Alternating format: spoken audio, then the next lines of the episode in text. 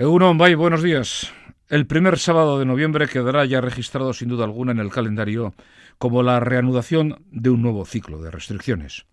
Cierre total de la hostelería y toque de queda a partir de las 10 de la noche.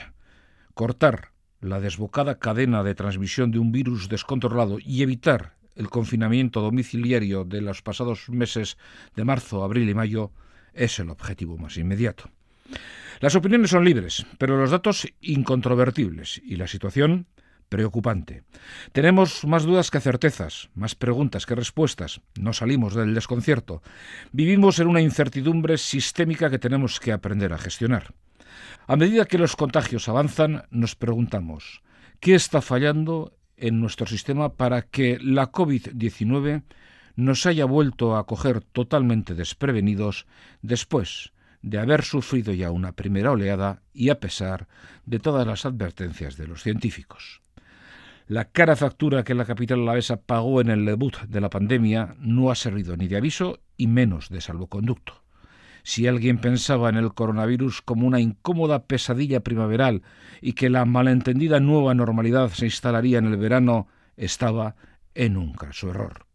Una contradicción en sí misma, la normalidad, si es nueva, deja de ser normalidad. Y volver de nuevo a la vieja normalidad, tras una acelerada desescalada, era una nueva equivocación. Las crisis son oportunidades, nos dicen, pero Daniel Inerality nos recuerda que los aprendizajes que hacemos son exasperadamente lentos y desde luego no están a la altura ni se realizan con la profundidad que requerirían los graves problemas que las crisis de este siglo han ido revelando acerca de la naturaleza de la sociedad. Somos capaces de descubrir bolsas de agua helada en Marte, pero incapaces de controlar la expansión de un virus invisible con una insidiosa habilidad de contagio. La vulnerabilidad biológica se transforma también en vulnerabilidad social. No somos inmunes ni autosuficientes. El virus cuestiona nuestra capacidad estratégica y escasa previsión. La naturaleza, cuando se siente invadida, responde a la arrogancia humana con un mensaje encriptado en un virus. Yo te hago a ti lo que tú me haces a mí.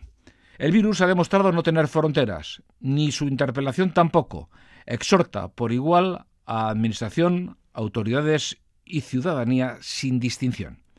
Máximo rigor y corresponsabilidad ha exigido enfáticamente el Endacari. El debate sobre la oportunidad o idoneidad de las nuevas medidas cede ante el convencimiento general de que tenemos que actuar desde la responsabilidad individual y solidaria.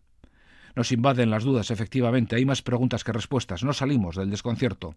Vivimos en una incertidumbre sistémica que tenemos que aprender a gestionar. Esta crisis no es el fin del mundo, pero sí de un mundo. Tenemos la certeza de que vamos a superarla, pero desconocemos la dimensión de una factura que en gran medida dependerá de nuestras decisiones y actuaciones. Ahora es tiempo de distanciamiento social, higiene y un cierto grado de aislamiento para que cuando volvamos a estar juntos no nos falte nadie. Solo con responsabilidad volveremos a juntarnos.